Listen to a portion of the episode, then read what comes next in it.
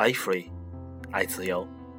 大家好，我是主播小柯，让我们继续传奇，重讲一个马云的故事。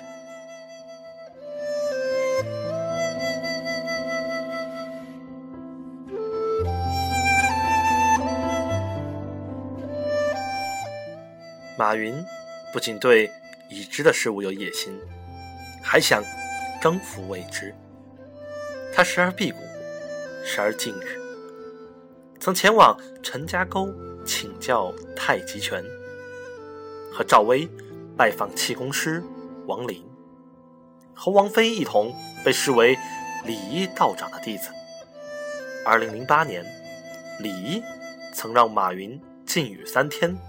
静思，他去了缙云山，有报道称，马云在那里提前感知到了经济危机。他读《道德经》，兴奋的认为自己找到了知己。这哪里是我在读老子，明明是老子在读我，而且他读到了我的内心深处。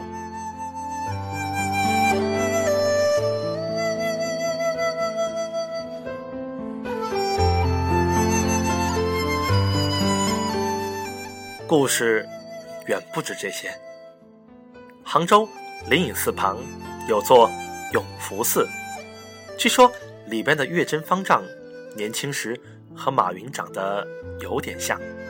马云曾对他说：“其实我是你，你才是我。我在外边帮你做商业，你在庙里替我修行。”月真答：“修行也不一定。”非要在庙里，在哪里都行。马云说：“那当然，想通了就应该还俗，普度众生，在庙里怎么整？”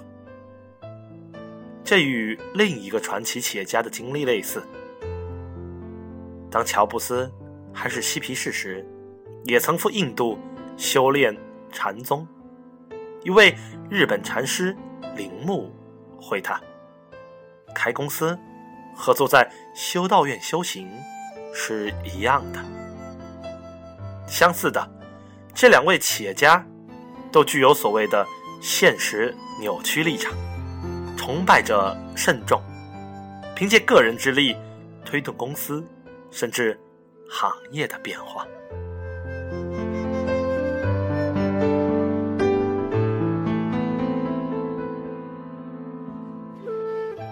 成功人士。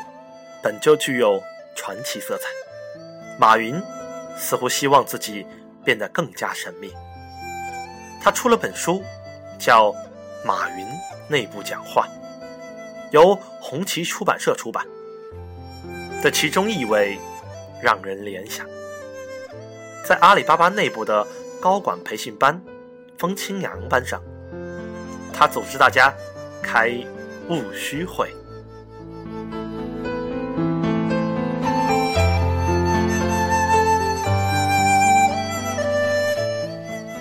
但就是这个善于故弄玄虚的企业家，却真真实实的构建了一个帝国。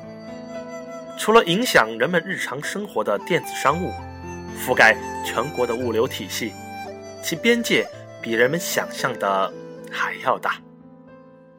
B to B 商务有，消费者线上购物有，社交媒体有微博，在线支付服务。支付宝就是做这个的。移动互联网产品和服务有 UC 浏览器、云计算、文化娱乐、电子通讯、职业足球队，有有都有。在一定意义上，阿里巴巴已经远远超过了公司的范畴。正如马云向新加坡总理描述的那样。这家公司更像一个国家，它从微之著，打通了各个环节。